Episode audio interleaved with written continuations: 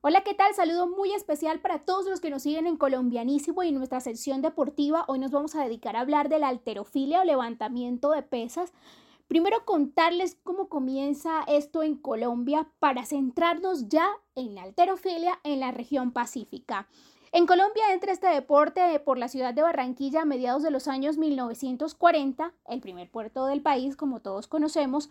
Desembarca allí una barra Berhantel, que traía a Edmundo Champan de la Vega y al sueco Sture Hermansson. Deciden quedarse en esta ciudad y fundan un club con su mismo apellido y ahí empiezan pues a reclutar deportistas que posteriormente representarían a Colombia en el levantamiento de pesas o potencia que nace de los piques y que se va trasladando entonces a la región pacífica. Entre practicantes de la alterofilia en sentadilla, fuerza en banco y peso muerto se hacían competencias internas que luego se trasladarían a los gimnasios y a las universidades de la época. Todo transcurre normalmente sin ninguna organización hasta el año 1977 que aparece un misionero canadiense de nombre Bruce Raymond Simpson, el padre de la potencia en Colombia, invita a dos deportistas, Felipe Guerra y Esdras Ormedo, estos eran caribeños, a quienes entrenó por varias semanas y que bueno, fueron impregnándole este amor por las pesas a varias regiones del país, repito, específicamente a la Pacífica. Seguido a esto, Simpson organiza un club, recluta a levantadores y los entrena para ponerlos a competir.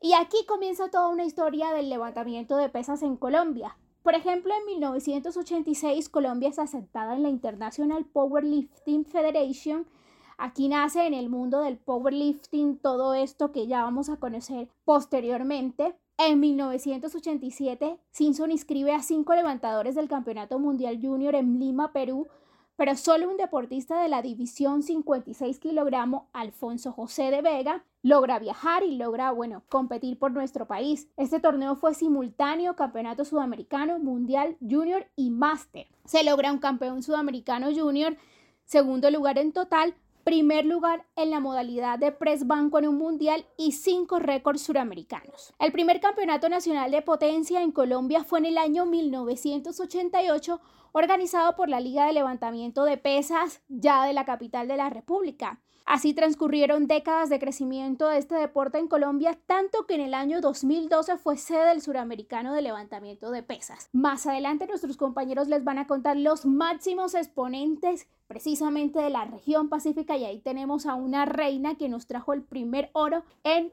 la competencia olímpica. Muchísimas gracias por toda esta información, compañeros. Y sí, es que el levantamiento de pesas es al lado del boxeo y del bicicross el deporte que más triunfos le ha brindado al país.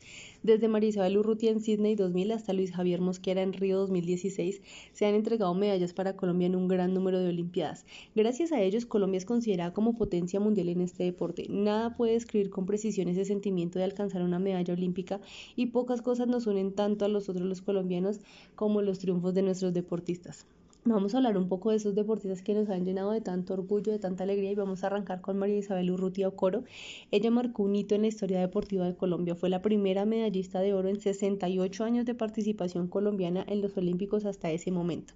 Esto se dio en Sydney 2000. Ella demostró que es una deportista colombiana que podía llegar a lo más alto del podio en una Olimpiada. Su hazaña se dio en la categoría de los 75 kilogramos y es considerada la deportista insignia de este deporte en nuestro país digamos que todas esas personas que en ese momento, ese 20 de septiembre del año 2000, siguieron esa transmisión a través de televisión, tienen como en su memoria esa expresión en el rostro al recibir la medalla, sus brazos en alto al hacer el limpio, ese último movimiento superando a esas representantes de Nigeria y de China, que era con las que competía en ese momento, su llanto al escuchar el himno nacional y la bandera de Colombia subiendo en lo más alto, son esas imágenes que movieron las fibras de millones de colombianos y que aún hoy en día perduran en la memoria de todas estas personas y es que es la consagración de una de las deportistas más apreciadas. Ella nació en Candelaria, Valle del Cauca, fue la primera campeona mundial colombiana de alterofilia y sus inicios deportivos fueron en el atletismo. Gracias a una recomendación de un entrenador se cambió de disciplina y comenzando ahí una prolífica carrera en el levantamiento de pesas. De la mano del entrenador búlgaro ganó nueve medallas en campeonatos mundiales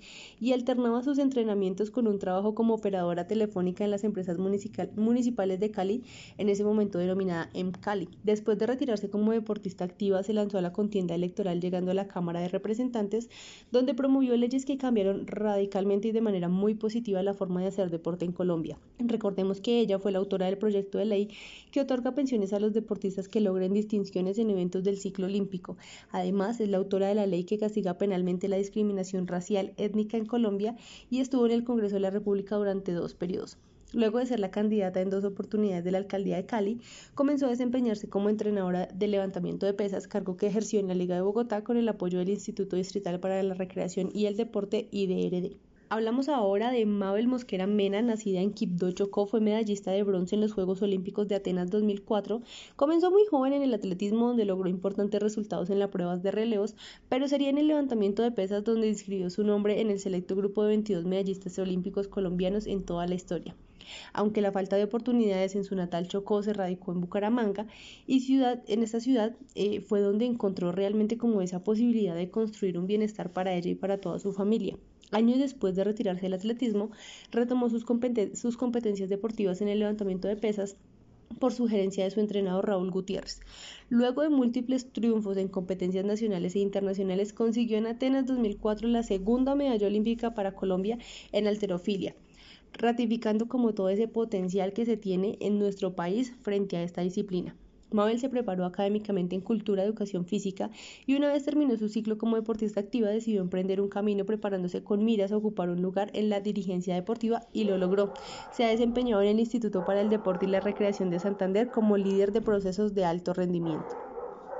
Hablemos ahora del tulueño Diego Fernando Salazar Quintero, quien fue medallista olímpico para Colombia en Beijing 2008. Se trató de su segunda participación en unos Juegos Olímpicos. Ya había participado en Atenas 2004, pero desafortunadamente una lesión lo sacó de la competencia. La revancha se vino a dar cuatro años más tarde en China, donde registró 305 kilogramos en la sumatoria, suficientes para alzarse con la medalla de plata. Era la tercera apreciada para Colombia en la alterofilia en unos Juegos Olímpicos, la primera en la rama masculina y la décima en todo el historial nacional en Olimpiadas.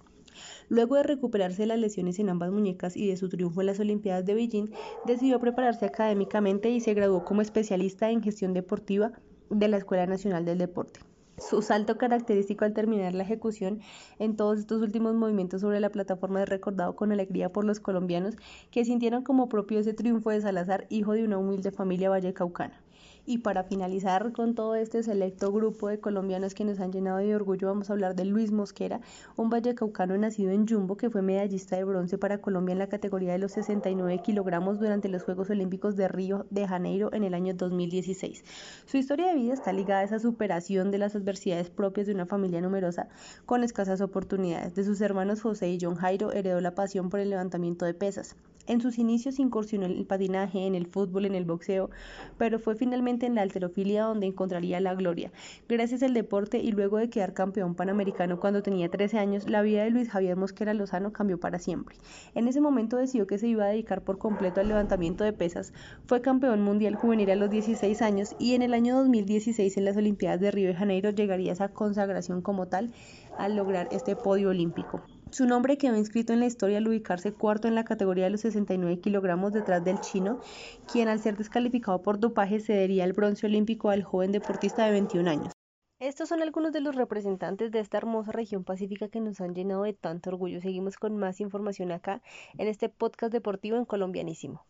Así es, Vanessa, y es que continuando con estas leyendas del deporte, de la alterofilia y sobre todo en el Pacífico, llegamos ahora a dos mujeres que también han sido medallistas olímpicas, pero que han recibido estas medallas de manera extemporánea. ¿Cómo así? Vamos a explicarlo en estos momentos.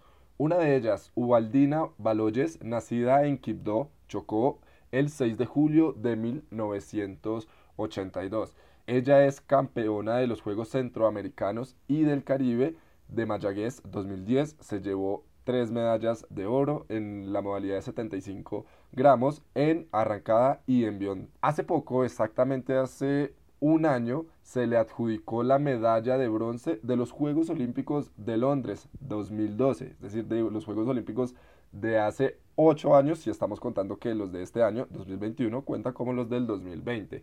Y es que se la dieron porque se confirmó el positivo de doping sobre la rumana Roxana Cocos. Entonces, ahí tiene, aparte pues de su exitosa carrera en la alterofilia suramericana, pues también tiene su medallita de los Juegos Olímpicos. Bonito eh, hubiera sido que se hubiera podido celebrar en ese momento con la bandera de Colombia de fondo en plena transmisión nacional, pero bueno, igual vale completamente esta medalla. Y la otra deportista, nos referimos a Lady Solís, una deportista nacida en Tuluá el 17 de febrero de 1990, quien también recibió, eh, bueno, ella recibió dos medallas exactamente, ahorita solamente le cuenta una.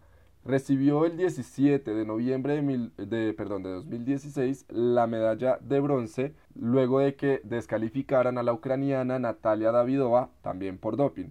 Y unos meses después, exactamente en enero de 2017, el Comité Olímpico Internacional ratificó también una sanción para la china Chun Hong Liu y debido a ello, entonces Lady Solís obtuvo, pues entregó el bronce y, y obtuvo así lo que fue la medalla de plata. Eso digamos que, o a eso hace referencia la extemporaneidad que lo reciben después de haberse finalizado los, los, Juegos Olímpicos. Es algo muy curioso y que pasa en varios deportes. Y bueno, en este caso, en este deporte que, que, a nosotros nos ha dado pues muchas glorias, pues vuelvo y digo, también valen estas medallas, aunque un poco fuera de lo común.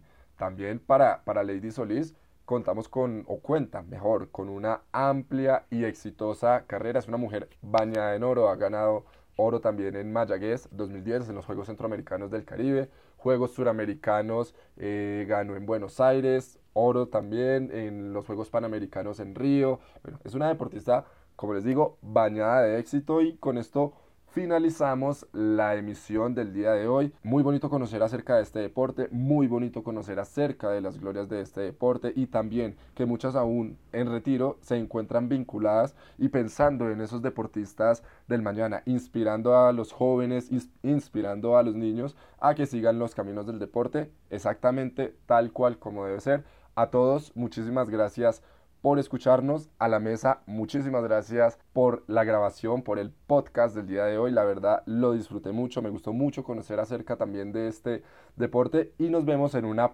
próxima grabación. Hasta pronto.